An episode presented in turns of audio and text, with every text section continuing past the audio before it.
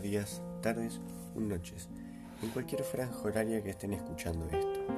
Hoy voy a leer un pequeño relato de Pilar Galán. Se llama Septiembre. Espero que lo disfruten. La casa está fría. Hay nubes deshilachadas, grises, flecos azules a través de la persiana. La luz se cuela aún como polen de oro, cada vez con menos fuerza, como si presintiera ya el otoño. La siesta no nos ha hecho bien. Luis se ha levantado con ese ceño fruncido, con ese gesto tan suyo de estar enfadado con todos. Ana no quiere tomar la leche. Lloriquea aún desde la cocina. Quiere empezar a andar sobre el suelo frío. Anoche tosió un par de veces. A tintas en la madrugada aparecieron por fin los andredones. La piscina se ha puesto verde. Flotan bolsas de plástico, alguna silla, el césped se adueña ahora de todos los rincones. Luis se pregunta por las ranas.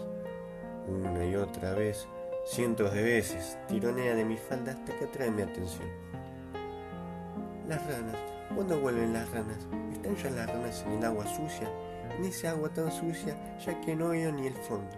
¿Podemos bajar a ver las ranas? Mamá, por favor. Ana llora. Las pastillas dejan la lengua resacosa y dura. Los ojos pesan. Pesa, pesa la tarde entera, cada vez más cerca de la noche. Aún hay que lavarse la cara, tomarse un café, comprar los libros.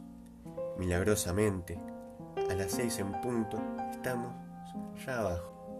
La portera nos mira como recién nacidos, con esa ternura dulce de las mujeres mayores. Los ha abrigado usted mucho, me dice. Luego engaña el tiempo. No tengo fuerzas para hablar del tiempo. Recojo el correo. Tampoco hoy ha escrito. No sirve nada los conjuros mágicos ni retrasa el momento hasta la tarde. El hueco del buzón saluda desde las 11 de la mañana. Hay tráfico ya. Luis pregunta cuánto tiempo tardaremos en llegar al hiper. Ana lo imita. Luis le pega un manotazo en la boca. Desde, desde el espejo retrovisor se ven las cosas como en un cine, como si no estuvieran pasando. Pongo la radio, suena por enésima vez la canción del verano. Atrás los dos se desgatiñan gritando.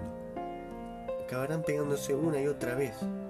Por suerte, luego viene la segunda canción del verano y luego la tercera.